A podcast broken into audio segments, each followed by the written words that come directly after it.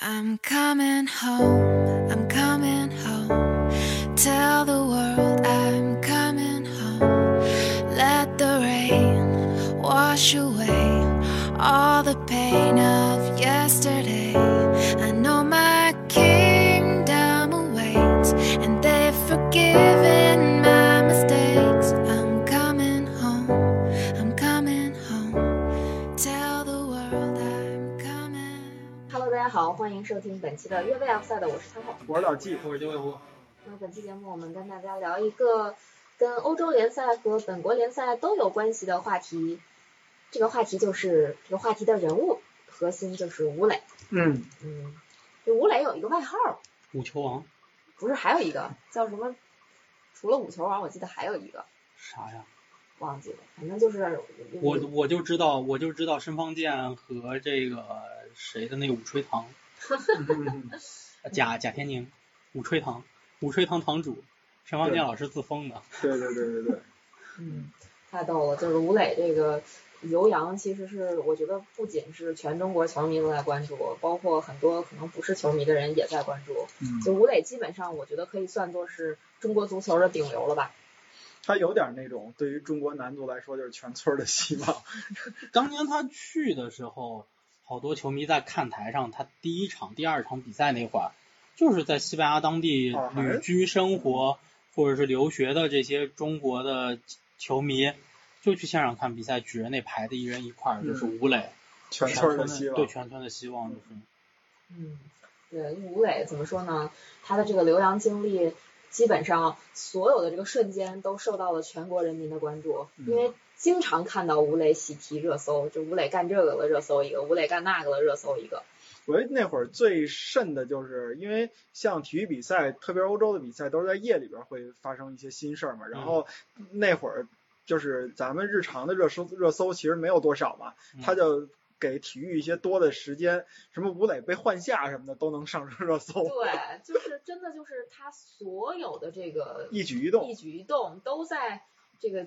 我觉得，社交媒体的监测之下。嗯但我觉得这比那个现在什么娱乐圈谁谁谁的脸、谁谁谁的手臂这个上热嗯搜可要好一点。对，至少它有内容嘛，那个是对真的就是纯买热搜这种感觉。说一数据啊嗯，真这是真实数据，嗯就是西班牙人这个球队他的直播流量啊，嗯正常来讲应该就是一个几万，嗯时间好呢可能能到个小十万嗯，这个数字。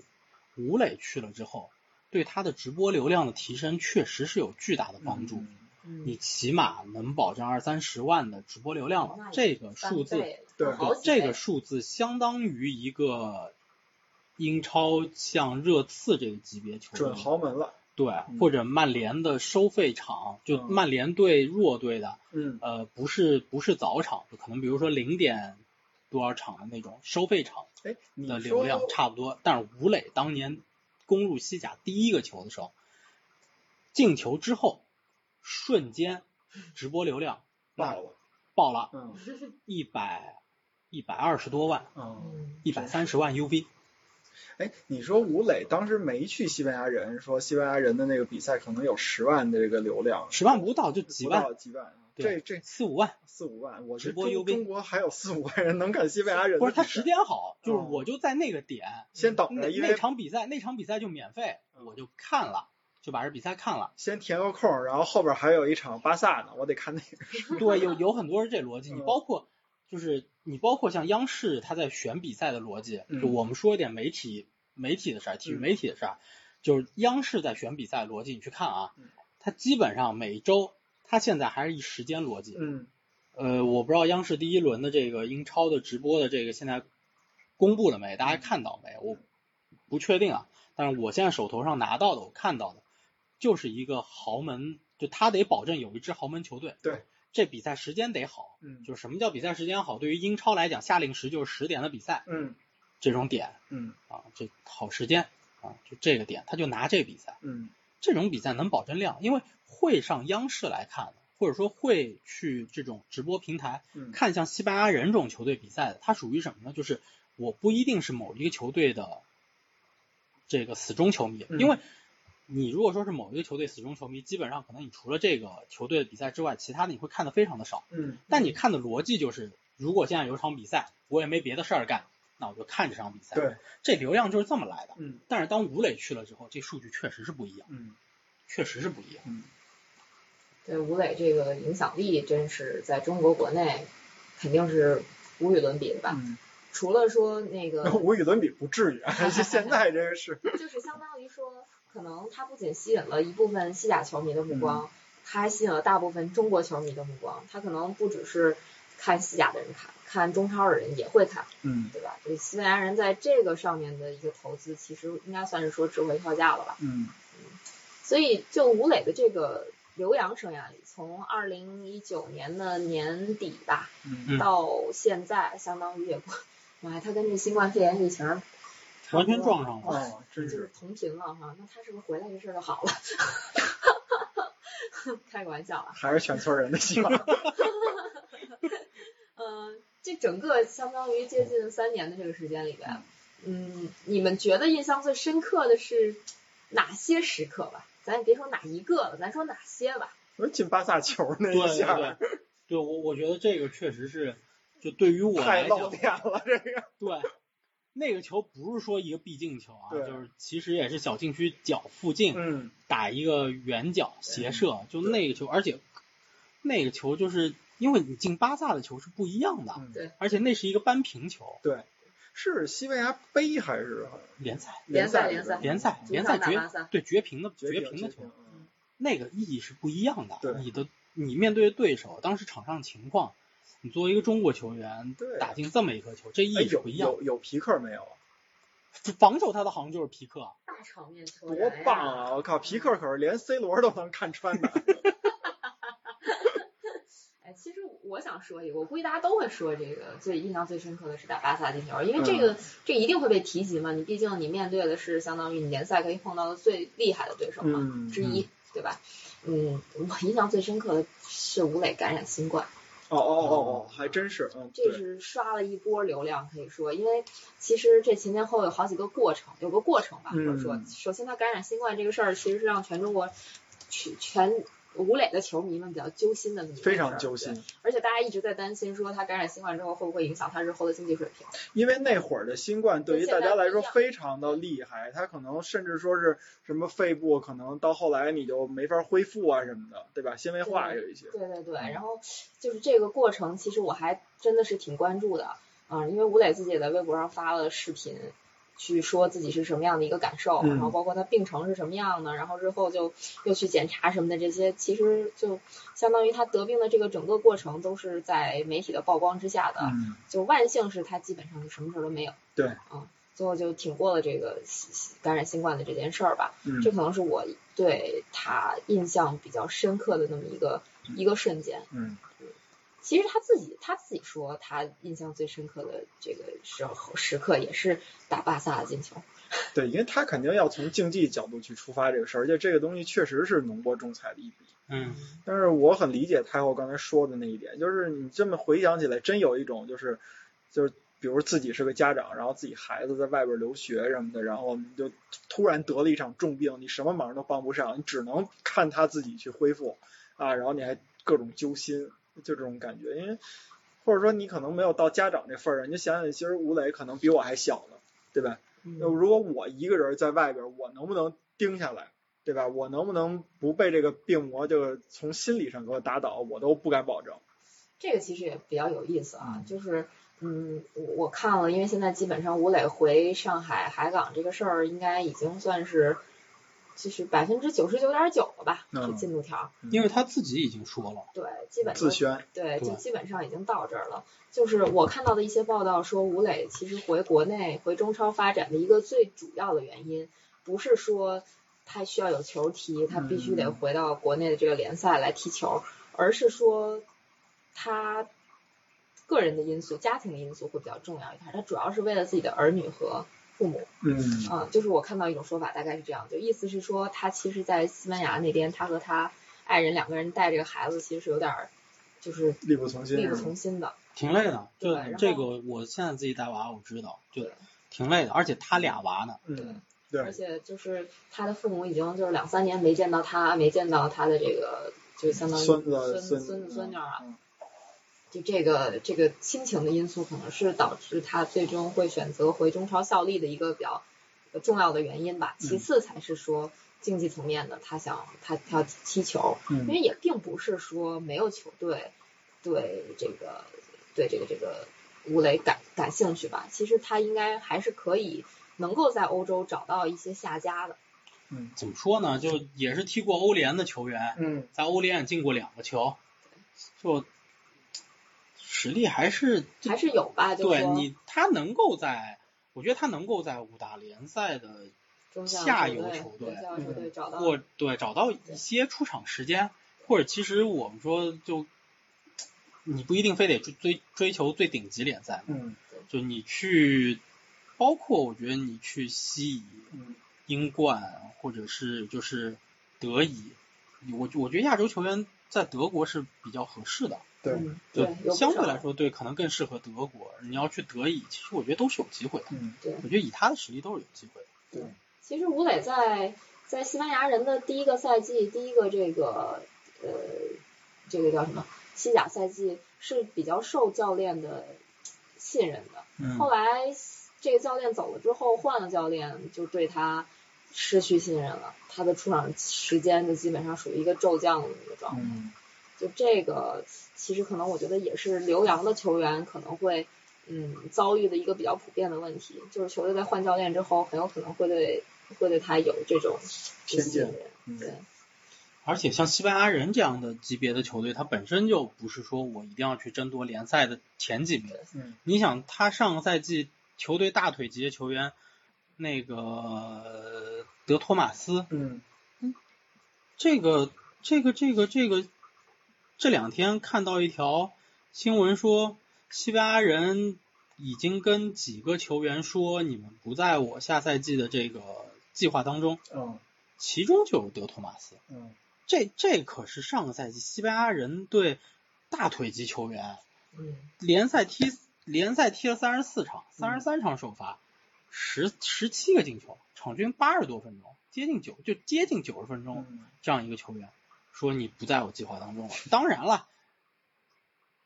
就是西班牙人可能觉得说他可能这个表现并不能持续，嗯，所以以在现在这个高点把他抛抛售，哦，对换钱也有可能，但这就是一个标准的在联赛当中中小球会的做法，对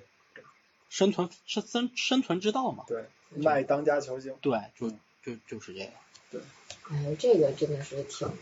就中下游球队可能普遍会遭遇的一个问题，就这个不稳定。嗯，就其实咱们在之前的节目也讲过关于球队稳定性的这个问题。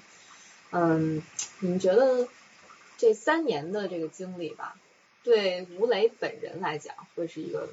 什么样的这个影响？我个人从一个球迷的观点来说啊，就是说影响确实是挺大的，特别是他回来打一些中国队的比赛的时候，你会发现，嗯，他跟别人不在一个节奏里，就是或者说他的那个在射门当中的那个自信，或者说那个做动作的那个自信，确实比别的球就是一直在国内的球员要高出这么一截儿来。啊，但是就是就这只不过是他个人这么一个一个东西，他这个个人东西能对于中国足球有多少转化，这我也说不清。我觉得反正当年你像蒿俊闵刚从沙尔克零四，刚从蒿俊闵刚从沙尔克零四回来那会儿。嗯，就是你看他的比赛，就明显感觉信心爆棚。不是，就就是这踢球嗯，你就是高一档，对就是他这真的个是踢球，对，碾压级的那种。对，就是这个传球思路嗯是欧洲足球就在踢的那种思路，嗯就是这球怎么传，嗯这球要往哪条哪个方向去走，嗯就确实是高一档，对，确实是高一档，其实我想到了两个例子，第一个例子就非我非足球的，我就在讲这个，就想说这个吴磊的流浪经历，或者说能够类比到许多球员的流浪经历，有点像什么？其实非常有点像这个学生出出国留学，嗯嗯，嗯，他出去留学之后，其实嗯，你看到的世界是不一样的，你看你的眼界就不一样了，所以你带回来的东西跟你一直留在一个地方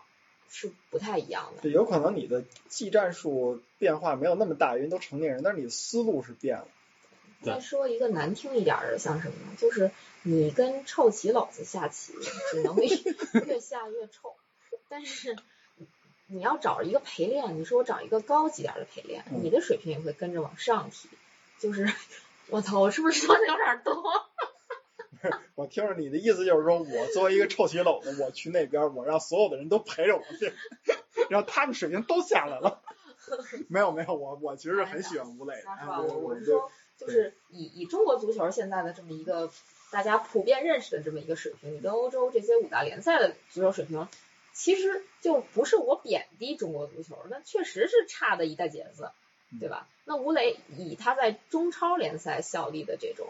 水平，他换到一个更高级别的联赛，哪怕是说五大联赛下面的第二级别的联赛去去踢比赛，嗯那他整个的这个环境是不一样，就嗯或者说就跟你留学的时候你这个语言能力一样，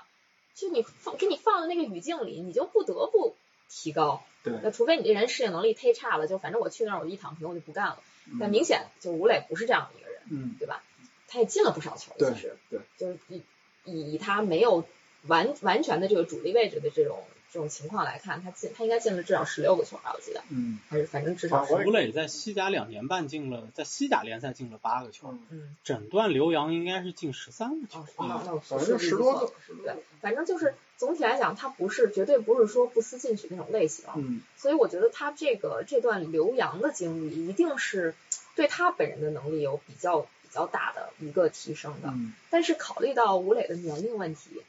嗯，怎么说呢？回来也不失为一个一个选择吧，对，因一为个你好的在选择。对你在那个那个环境里边，可能你想再去提高一点，也会比较难了吧？现在明三十显岁了嘛，对，眼见着你的出场的机会确实也变少了。而且像咱们之前聊的，就是你亚洲球员本身在整个这欧洲联赛的赛场上，你就有一个天生的劣势，就嗯大家就不是那么看好你。怎么说呢？就是亚洲球员，其实在，其实，在欧洲，就我，我觉得西亚不能完全算是我们讨论范围的亚洲球对可以员，就这么是说因为我们讨论范围的亚洲球员，其实更多是指东亚、南亚和东南亚这一片地区。对，西亚其实它多多少少已经就从人种上、历史上的原因，嗯血缘上其实已经有点偏欧洲了，就是跟土耳其那边是很接近的，嗯，对吧？那我们说的这个亚洲范围，其实就是东东亚、东南亚这一片、南亚这一片。这一片球员，你要说现在非常在欧洲出色和出类拔萃、顶尖的，除了孙兴民，嗯，你也想不出太多了富安健洋，啊。对，孙兴民、健富安健洋，但富安健洋还是很脆嘛，对，就是我我看我很脆。是是还还嗯对，行就是吧，但你其他的就其实还是很少的，对，就非常非常少。你说要那么的出类拔萃的，嗯没有，而且你必须，我觉得要客观的评价说亚洲球员在西甲的这个这个这个这个、这个发挥和处境，就是吴磊他的进球数，嗯其实在效力过西甲联赛的亚洲球员，所有亚洲球员，嗯包括伊朗、沙特等等那些里头，他是排第三位的。嗯嗯而且他的效率是并不低的嗯，两个半赛季进八个球，其实在效率值上面也是不低的。嗯对，你要考虑到他这两个半赛季可不是打主力的，不是打对，完全主力对的。就你就你就简单算平算，他都不是效率低的。嗯那他总进球数是排在前三的，就是在亚洲球员里头就踢西甲的，嗯，因为西甲本身的特点就是灵巧，对，嗯就是技术型灵巧。你亚洲球员在这一块儿本身，你跟这个踢拉丁派足球的，就是存在差距的。嗯那你这个联赛为什么说？其实你看啊五大联赛里头，亚洲球员立足最多的是哪？德德甲德，甲，嗯，德甲，包括你中国球员踢德甲的也更多，对吧？对，就还是还是这个联赛，就会相对多一点。你其实包括孙兴民是哪儿走出来的？德甲德甲走出来的对，嗯汉堡、罗沃库森这条路走出来的，对吧？就我觉得还是就当时吧，就可选联赛上面，当然因为当时有便利条件嘛，嗯，对吧？其实现在也存在，因为它毕竟中资的俱乐部。对，中资其实反而在德甲相对比较少，因为他五十加一啊，对，德就甲不五让十不加让一你能没有干，办法，对不让你对，能进干，不去也没有办法。嗯所以就是这种情况下，嗯我们说上一个在德甲效力的中国球员就是张稀哲，对，嗯然后再往前是张玉宁，但张玉宁也是属于西布朗中资嗯签了以后租到不莱梅，嗯，因为张玉宁当时拿不到劳工证，啊，踢不了，了英超，西布朗就把他租到了不莱梅。但是你租过去的球员，本身认同度就会就会低。对对，租借球员嘛，毕竟对吧？然后张稀哲那很明确了，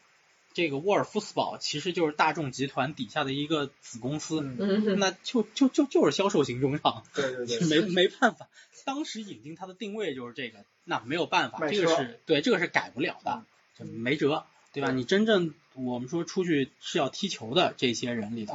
啊，其实吴磊，我觉得就是怎么说呢，就是有这么一个便利条件嗯，让他去了西甲。他呢，其实，在头两个赛季踢的也不错，嗯其实当时也有机会去到其他地方，啊，没选择走，因为西班牙人在那个赛季降级了。对。哎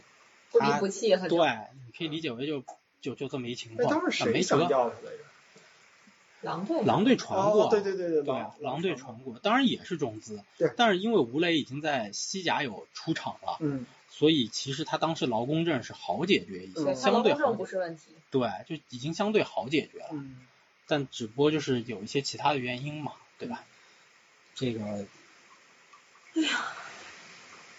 我觉得其实他的整体的表现，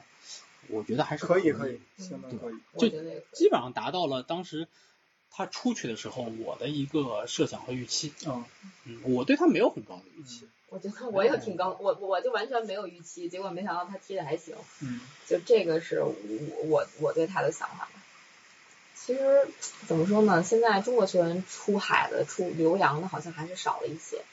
就不知多名的啊、嗯咱说知名的少了一些，就现阶段吧。现在你知名不知名加一块儿，男的女的加一块儿，可能有个十十六七个，也就这个水平，到不了。到不了，就你除了那些从小在国外培养起来的，嗯对，到到不了。南图你像知名一点的李磊李磊对，去了草蜢，对啊，但是李磊其实也二十九岁了，对他出去比较晚嘛，他出去确实很晚。李磊，女足还好一点，女足前两天嗯唐佳丽、张叶林、沈沈梦梦露、沈梦露、嗯杨淑慧、涂林，在国外还是比较多对，有六个。嗯，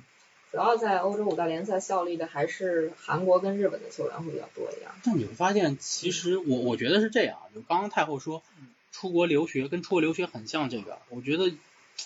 就是很有体会。嗯一来我留过学，其实你留学和留洋一样，你在刚去的时候会面临巨多的问题，生活方式上的、语言上的、当地的嗯生活习惯上。你到了国外，不是说你去旅游那种，嗯我到了那儿找一酒店住下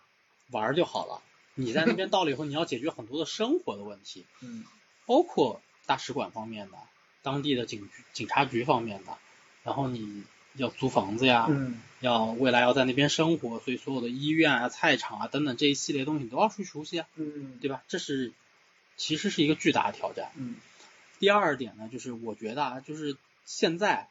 可能国内的一些球迷的舆论环境，对于中国球员的要求有点过于苛刻，嗯确实大家很难关注到，比如说像李磊去了草蜢。嗯，瑞瑞士联赛，我们确实很难通过对嗯一些非常常规的渠道去了解。对，可能他们就是没有声音，嗯，就是平时没什么成绩就没什么声音，嗯，很正常。对我觉得大家要习惯这一点嗯，因为其实我们所了解的，我们认为足球比我们更发达的这些亚洲国家，嗯日本也好，韩国也好，伊朗也好，这些国家他们的留洋球员。嗯也不都是在最顶级的联赛和最顶级的球队里头的，对他们很务实，对，我觉得路要一步一步走。你比如说，你说中超一定没有好球员吗？也不是。嗯那个国安的那个中后卫，韩国人那个金敏金敏哉，哉基，本在对啊那个还跟我们阿森纳转过 他辈子。他先从国安去了土超，对，现在去了那不勒斯了。嗯嗯你还是得一步一步走。对，我觉得还是得一步一步走。你不能说我要求，我希望我这边的球员一去就去一个英超什么什么球队，我能够看上他比赛的德甲什么什么球队。那当年张笑瑞、谢辉他们在德乙效力的时候，他们踢的差吗？对，对不对？杨晨也踢过德乙啊，嗯，邵佳一，邵佳一都对踢过德乙、对啊，咱们就是相对来讲，会球迷方向也会急功近利一点儿，就是希望我们的球员一一进去恨不得就是个孙兴民，因为你别看他现在社交网络这么发达，他知道的就这几个队，是别的队他也不知道。对，所以就是说球迷的要求还是很高的嘛。对而且我们了解信息的渠道就那些，嗯，我们知道的知名的球队也就那些。但事实上，整个欧洲联赛这个市场这个盘子大了去了，就都都有它各自的对特色。你想想现在，咱们就说日本的，日本留学，你说留日不是什么留学， 日本这个留洋，你说就是你去想这些球员，你到底能念出多少个名字，对吧？嗯就是可能以富安健洋为代表，这就算是相对来讲比较头部的了，嗯对？吧？呃，但是你说日本有多少人在这个这个留洋呢？目前好像至少得有八九十人，嗯就是你八九十人，你你怎么可能都给他数出来呢？对吧？这人家那边儿就是反应就是我为我很务实嘛，就是我能踢上球，然后我还能对我这个比赛有所就是个人提高，然后对这个球队我有所贡献等等等等，就是纯从这个比赛的角度去出发，从竞技角度去出发，我能打上五大联赛，我打五大联赛；不能打，我就退而求其次。德甲的我看呃不是德德德乙的，或者是荷兰甲级联赛的，对吧？能不能打上一些等等等等的，对嗯嗯，对，确实是比较务实，不是嗯说我非得一上来就挤破头我就进这个大热的英超、大热的这个西甲，就什么德甲，对吧？我可能在别的联赛先拼一拼，然后我打出名堂来了，我再去一步别一的步。走，对，就我可以是萨尔斯堡红牛的，对吧？然后我再被买走，我再去踢这个所谓的五大联赛，就是不要那么急功近利。你说的不是那个利物浦后来转会的那人叫什么来着？南南野野拓实实，南野拓对实对对对对，对啊，你看，其实日本像伊东纯也现在在亨克嗯，嗯，比甲的，这个长友佑都虽然是在国米踢过，但嗯在国米他也就是一轮换球员，对，后来不也去土超了吗？对，然后也去过马赛，嗯对吧？就是我觉得还是包括酒井宏树，嗯，当年也是在马赛，对，就是他还是不是在说我们公认的就是最好的嗯最顶级豪的门联赛和豪门里头，就是我觉得对南野拓实，你现在是啊，在利物浦踢不上，你不最后还是转会了，对你，包括当时在南安普顿作为租借球员也不怎么踢得上，对现在去法甲了，去了摩纳哥，对对吧？就是我觉得这个都非常正常，就是就是一步一步来，嗯，就这些是需要一步一步来的。日本领先我们多少呀？对他们的球员也在踢这些所谓的顶级联赛的中下游球队，嗯，或者说是次级别次级别联赛联赛的这这这这这个里头踢球，我觉得大家还是大家还是，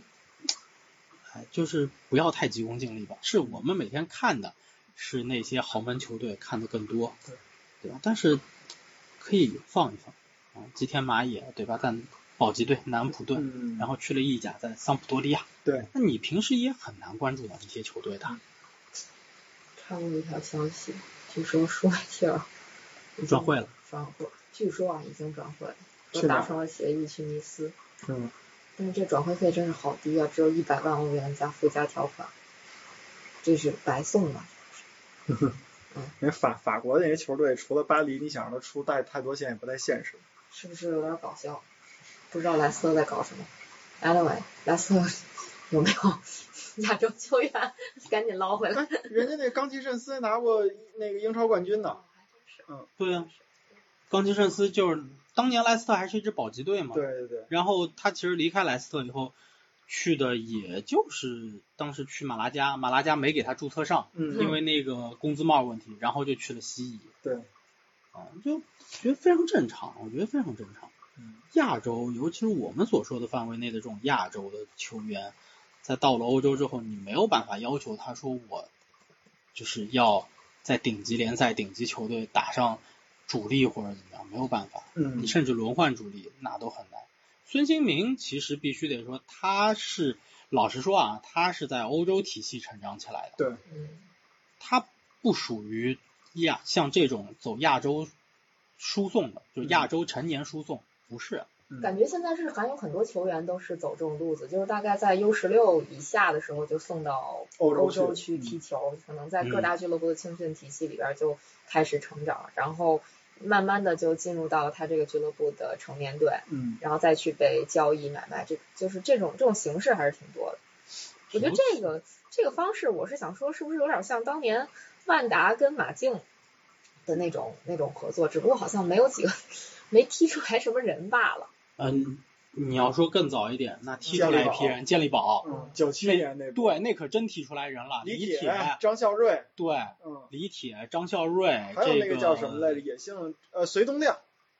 还有嗯李玮峰，嗯，嗯，这这这可都是那一批出来的对对人，对对对那批可出来人了。对，啊，也有留洋的，这张孝瑞也留过洋，其实铁李玮峰当年都留过其洋，实你现在看看中国队中中国足球九十年代末到那个二十一世纪初的这一段时间发展，其实还挺良性的。从现在的角度来看，对，所以能进世界杯啊，嗯， 是，真就是感觉是特别久远、特别古早的一个年代。对。嗯其实确实挺久远、挺古早的，二十多年前了。而且你想想那个时候你在电视里边能看到的中国球员留洋的信息，那会儿是一什么传播的途径啊？跟现在可没法比。但是那会儿范志毅在水晶水晶宫还嗯当过队长，对，嗯，李铁跟孙继海俩人打过英超的中国德比，孙翔在欧冠，对，踢过踢比过赛比，赛对。杨晨那可是帮助法兰克福保级，大功臣，对队内第一射手吧，对，董方卓啊帮助曼联买球衣，啊，那个 这也是这是最早的销售型球员。可以这么说，可以这么说。哎呀，太逗了，嗯这个当时震动确实非常大。董方卓，因为董方卓确实现在这个事儿其实是个谜啊，就是到嗯众说纷纭的。但但是当时说福格森确实就说，就是你亚洲人没有这样的身体，说他这个身体在欧洲都吃得开，嗯嗯，苏茂贞也师训过曼联，对，嗯，早而年且是查尔顿那边给他捞过来的，说特别棒。对，这个中国球员真是现在真是说好的，在国外效力的基本就就是没了，嗯真是没啥了。嗯但是看到我们的邻居们都活挺好，嗯，哎，那人家有点羡慕。还是降低要求吧，对，降低要求吧。那个我记得布莱顿是有一个是有一名菲律宾还是印尼球员的，对，嗯，现在好像菲律宾在中在那个欧洲踢球的也有五个队员，也有五个球员呢。那咱们就先向这人少的学习。那菲律宾有五个，伊拉克有七个，乌兹别克有八个，嗯，韩国十九个，伊朗二十个，澳大利亚四十四个啊，日本八十多个。这个澳大利亚怎么说呢？就只其不实澳大过利亚应该排除在外，因为对他一不直应该让有着，啥事儿。对它他跟不欧洲属于联系更近。但日本八十几个，其实你现在能报得上的，在顶级联赛的嗯，不不多。不不多不多，韩国也不多，对，韩国也不多，韩国其实挺逗的，韩国韩国不出量，韩国就出精品。嗯，嗯朴智星，现在的对孙兴民之前的朴智星，然后再之前的一代的车范根，车范根拿过德甲的第三高薪，你想想，据据说，就我之前听那个《忽左忽右》的嗯一期节目，他讲那个足球历史的，我记得。就亚洲足球历嗯史还是中国足球历史，他说好像车范根在韩国球迷心中地位极高，对嗯啊，就是这这，但是就是怎么说呢？就我们认识车范根，主要是他已经是教练了嘛，对那个当年打中国队打的就是一点都没脾气，那韩国队就是车范根执教嘛嗯，九八年世界杯也是车范根，对，但实际上说车范根在球员时期是非常狠的，非常棒，这个也是非常有意思的。嗯，哎他想想拿过联赛最佳射手，他好像是一共打了多少，进了一百多个球的，我我我个人觉得啊，就是这些所谓的成就嗯，被提及的过多、吹得过大以后，导致了就是一些球员啊、一些球迷对于我们中国的球员留洋的期待值或者要求过高你，说太对了，就是你不达到那个水平，你就没必要去留洋，他是这个就心态，好多人都是这么觉得，就你对没达到这个水平呢，你这个留你洋干嘛我也去啊？对我也没什么可吹的。对嗯但是我觉得看球或者说足球它不是这么一回事儿。对。就是其实你留洋，你去能踢上比赛，我觉这得不容易了。对嗯，就说一白定是有了提高的，你得就是一点点来。就是我们是去留学的，我们不是去技术扶贫的，是人家给我们技术扶贫， 你得明白这个事儿。你是去对留学的，你不是去当老师的。对，对对对对对，就你看，其实莱斯特跟泰国嗯现在，因为因为莱斯特老板是泰国人，嗯所以其实莱斯特是有泰国球员培养计划的。嗯泰国每年会有最顶尖的选拔出来三到五个球员送到莱斯特去训练，嗯，就是那些在 U 十六、U 十七、U 十九的那些小孩儿嗯送过去。嗯去那儿踢球，是有的，对，是有这回事儿的。我觉得就是像这种的培养计划，嗯，我还是觉得是有必要要进行。其实对于你就是成年足球队的这个水平提升是有帮助的肯，定有提升。嗯是有帮助的。嗯对，哎呀，其实这这个咱们自己熟悉的球队，应该也都有不少这个来来往往的这个亚洲球员吧。嗯，嗯，董方卓啊，是吧？我们就这一个嗯 是吧？拜仁有过不少，其实阿阿里里代伊的，伊对阿里对嗯代伊都去过，马达马达维奇马达维基亚，对啊对对啊对马达维基亚是在拜仁吗？不是吧？是在德甲别的队吧？汉堡我记得也是，对汉堡，但其实拜仁现在有中国人，刘少子阳，对对，嗯，而且好像说是有可能发展会就是不错，现在是把他租出去了，因为嗯他还在那个梯队里头，嗯，但对，是把他往外租了，对，也是我们自己三镇培养出来的，嗯对，然后一名年轻的门将，嗯，还有就是，反正你看像朴智星，他是拿过叫是冠军联赛冠军的，虽然他那场比赛没上嗯，啊、然后呢，那个他也是在欧冠的那个半决赛水平里边也是进过球的，半决赛四分之一决赛打切尔西嘛，嗯然后呢，那个谁，你说日本的中村进辅，那是在冠军联赛里边进过曼联球的，嗯对吧？然后中天英寿拿过意甲联赛冠军，对罗马唯一的一个冠军，对，对但对我对个人对觉得啊，就是我们弱化这些东西，嗯对吧？呃，弱化这些东西，嗯，就是我们更多去看说，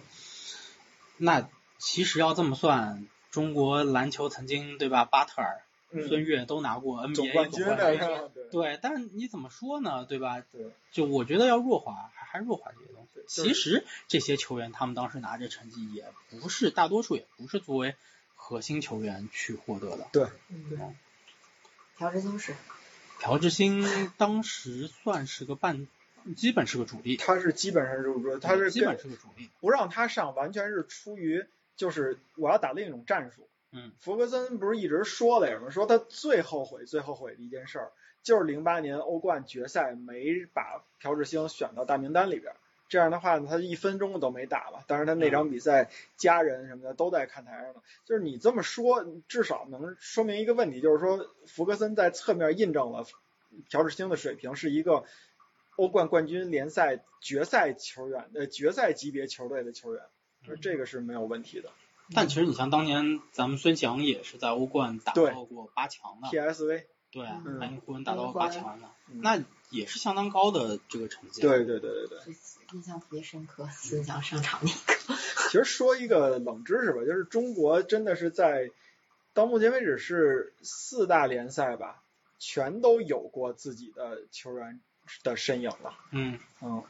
对，当年蒿俊闵其实在德甲嘛，对，啊包括沙尔克零四也是踢欧冠，对对对当年还是一对支欧冠球队。对。你们知道中国哪个球员在意甲踢过球吗？哎，哎呀呀，等会儿，意甲嗯，还真有一个，要不说这四大联赛、五大联赛什么的都都满了呢。意甲我知道王大雷去试训过，啊，国际米兰是吧？对，对，大雷去国际米兰试训过。好像那个马明宇当年正经的在拉齐奥打，就是在拉齐奥踢过，但是呢一场没一场都没上，嗯好像是这么一回事儿。嗯，哎呀，咱们其实也说差不多了，关于正是差距。嗯，嗯，真实差距，但是这个脚踏实地，对，不要要求过高。我觉得现降在低期有有好多这个就所咱们所谓的球迷啊，他根本就不是球迷，就是他就按流量来，就是你刚才说什么对中国球员过于苛刻，我觉得他都不是，就就找茬儿，就中国球员做的事儿他都不认同，嗯，我甚至觉得现在其实去苏超，嗯，如果能踢上也行啊。非常好啊，苏超怎么了？苏超很很好的，对啊，就是这个这个事儿吧，我觉得是这样，就是咱们就总想着说，哎呀，我得特牛逼什么乱七八糟的才行，其实也不是不是这么个路子，嗯你得先让人出去啊，你先让人到这种先进的环境里边儿去。去去学习一下是吧？咱们再看未来有没有发展的空间。甚至这个说嗯，甚至说你说，比如说像日本的这种方式，我去联合培养，呃你你既然这条路你走过，而且也也走的挺好的，你为什么不继续再干这些事儿呢？对。当然有有现在这大环境的因素啊，不过我觉得体育在这个阶段其实是非常非常容易出去的一个一个方式。对，这个事儿吧，就是说你得这么看，他仍然是他老人家说的是对的，就是星星之火可以燎原，嗯但是你现在星星之火快灭了，你就先别想着燎原的那点事儿，啊、对我吧觉得我我觉得这个可能确实是来自于球迷的要求会嗯，更多一些。嗯对，但我我觉得就这个事情不应该被球迷的意志所所左右，而且刘洋的这种经历啊，对于球员来讲，就是像我们这种普通人嗯出去留学的这种经历是一样镀金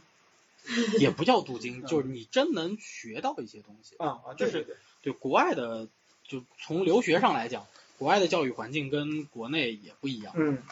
就是它的整个评价方式啊嗯什么的都都都都不一样嗯。你甚至就有的人说啊，你这个留学期间没好好读书啊什么的，有的人说的是客套话，嗯但是你要真说你在国外留学的时候，你去干过一些什么，无论你是去做了兼职的工作，嗯还是你可能利用留学的机会到处去旅旅游游看世看看这个世界了，我觉得也都是一种经历和收获，收获。哎呀，就是，但是我比较担心的，或者是我想泼一个冷水的地方在于，有吴磊这么一个人出去留个洋回来了，能对这个联赛产生多大影响啊呢？其实我持比较怀疑的态度。要我说，星星之火可以燎原嘛，你得先把那星星之火点起来。你现在就一个火星儿，你说让它干嘛，什么都干不了。我觉得不要不要过多考虑对于我们本国联赛，嗯，或者说本国的国家队，从目前来看的成绩上，嗯联赛的竞技水平上，嗯你，说要有多大提高？我觉得先不考虑这点。对，因为这么一想，咱们也功利了。咱咱其实对倡导的就是不功利的去看这个事儿。对，就是你得出去，嗯，看先进的东西，因为交流足球，现代足球这个东西，它就是从国外传进来的。对，到目前为止，现代足球的话语权依旧把持在欧洲人的手上。嗯嗯现代足球的，你哪怕说足球再发达的国家，我嗯们就说世界杯冠军获得最多的国家巴西，嗯呃，包括现在世界球王，呃，这个梅西、C 罗，嗯，对吧？近近近十年来的球王梅西、C 罗，他们自己的母国嗯阿根廷、葡萄牙，嗯你说足球的话语权在他们手里吗？也不是，嗯，他们其实依旧是作为一个呃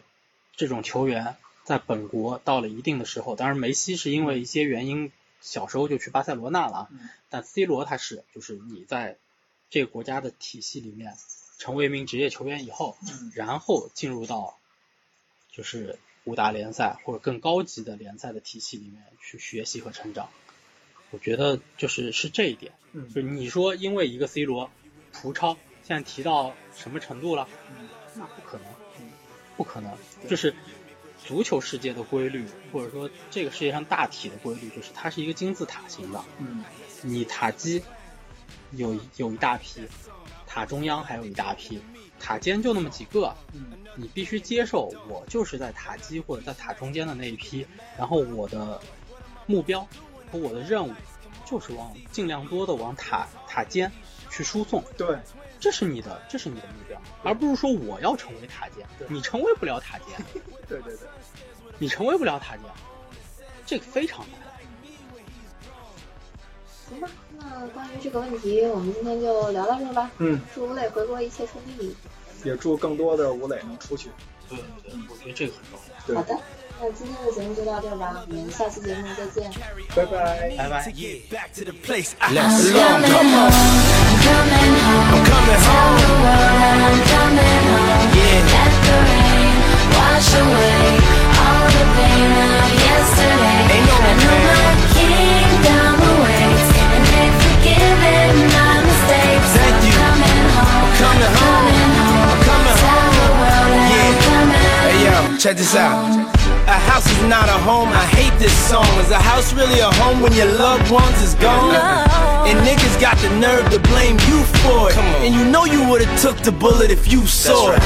But you felt it and still feel it. And money can't make up for it or conceal it. But you deal with it and you keep ballin'. Try some liquor playboy and we keep ballin'. Baby, we've been living in sin, cause we've been really in love, but we've been living as friends. So you've been a guest in your own home. It's time to make your house your own. Pick up the phone, coming pick up the phone. home. I'm coming home. Tell the world that I'm coming home. Let the rain wash away all the pain of yesterday. I know my kingdom awaits, and they've forgiven my mistakes.